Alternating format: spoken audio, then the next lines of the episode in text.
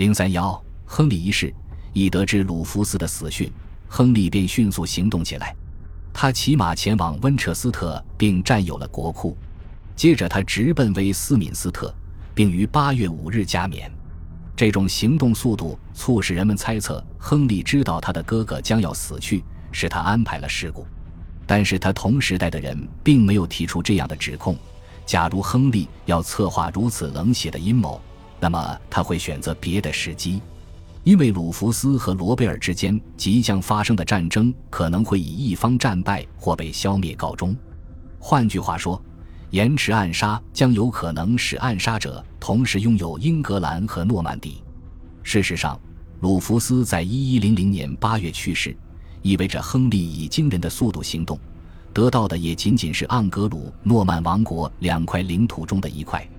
一个能够在他出击之前等待很久的人，肯定也有耐性再等待一两年。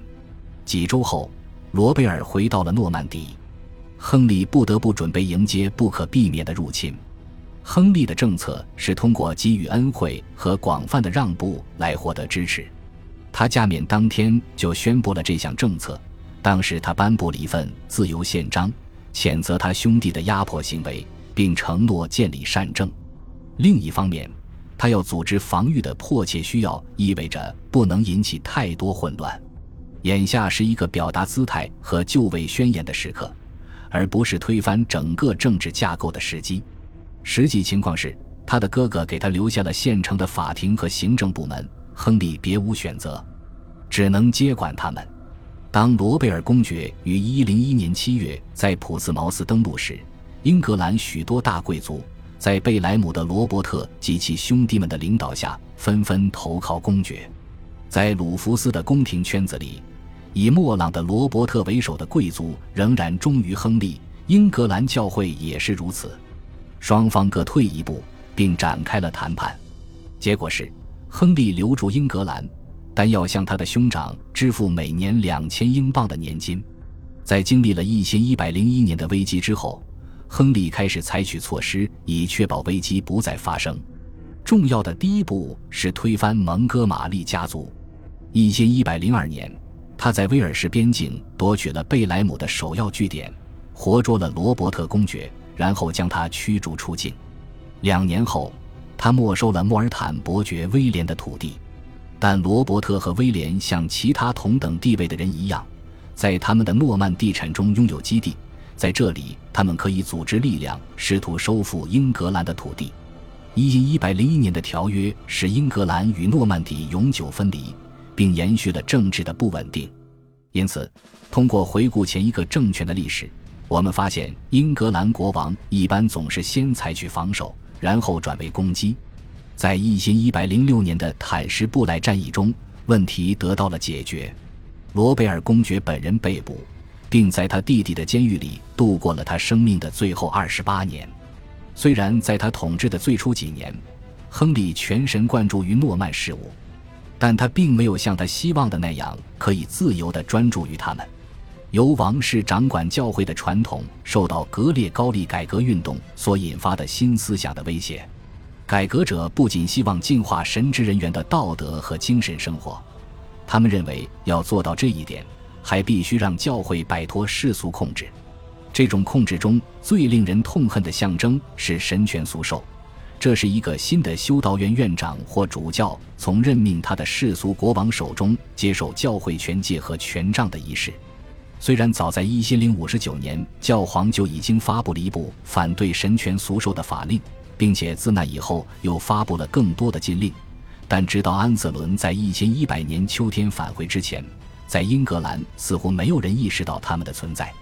在流亡期间，安瑟伦了解到了教皇对神权俗授的态度，因此，虽然他自己在一千零九十三年由鲁弗斯授权，但他现在拒绝向亨利表示效忠或者为亨利任命的那些主教祝圣，这让国王很为难。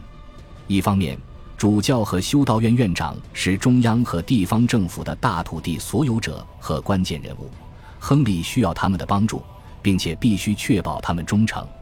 另一方面，与鲁弗斯不同，他不愿引发争吵，所以多年来他的策略是拖延，而不是试图解决问题。直到一千一百零七年，这个问题才得到解决。亨利放弃了神权俗授，但是主教们因为从国王那里获得封地而继续效忠于他。实际上，国王的愿望仍然是任命主教的决定性因素。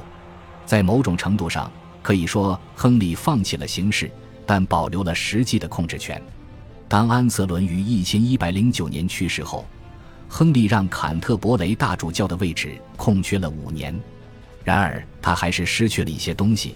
他自己也明白，在伴随着主教叙人权的激烈的宣传战中，格列高利宗教改革派坚持认为国王只是一个凡人，仅此而已。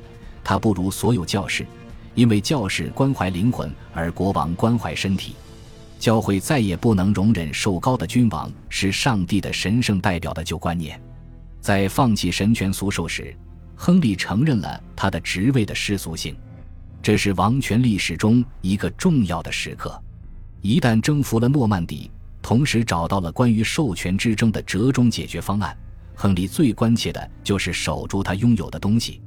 他认识到威胁可能来自被疏远的贵族。于是他开始小心翼翼地缩小鲁弗斯曾放任其发展的宫廷和权贵之间的鸿沟。用奥德里克的话来说，他以荣誉和慷慨对待权贵，增加他们的财富和财产，并以这种方式安抚他们。他赢得了他们的忠诚。对于亨利的地位的直接威胁来自于罗贝尔的小儿子威廉克里托，他声称自己才是诺曼底的合法公爵。这位竞争对手对权力的要求。加上诺曼底漫长的陆地边界，意味着公国仍然是亨利的帝国中最脆弱的部分。一因一百零六年之后，亨利把一半以上的统治时间花在诺曼底，以对抗诺曼公爵的传统敌人，特别是法王路易六世和安茹伯爵富尔克五世。通过把至少八个私生女嫁给邻近的王子，从北部的苏格兰亚历山大到南部的佩尔什伯爵罗特鲁。亨利建立起一个保卫联盟，这种外交模式为史学家马姆斯伯里的威廉的断言提供了一些可信度，即对亨利来说，性不是出于乐趣，而是出于政治需要。所有这些活动的最终结果是，亨利保住了诺曼底。由于事实证明这些努力只是为了维持现状，史学家们并没有非常认真地对待他。但对于亨利而言，这确实是一项非常严肃的事业。在118至119年间，爆发了至少一次生死攸关的战斗，且他险些失败。保卫诺曼底不仅仅对那些在欧洲大陆拥有地产的大地主很重要，对英格兰来说也是一项严肃的事业。建城堡、驻军、外交和战争都需要花费很多钱。两地间的联系在盎格鲁撒克逊编年史一千一百一十八年的条目中有所阐述。由于与法国国王安茹伯爵和佛兰德斯伯爵的战争，亨利国王今年全年都在诺曼底度过。英格兰为此付出了沉重的代价，人们必须承担名目繁多的税负，而且全年都没有减税。国王的长期缺席和他对资金的迫切需求，是政府机构日益精细化和复杂化的动力。虽然国王不在。但英格兰由一个代表王权委员会管理，这个委员会在财政部每年召开两次会议，在著名的方格桌布上审计郡都的账目。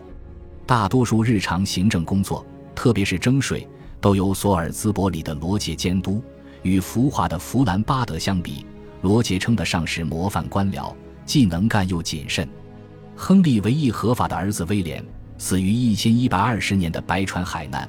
使他精心设计的整个大厦轰然倒塌。从那时起，继承问题主导了王朝的政治。在威廉去世不到三个月后，亨利娶了一位新的妻子，但他没有为亨利生下他所渴望的继承人。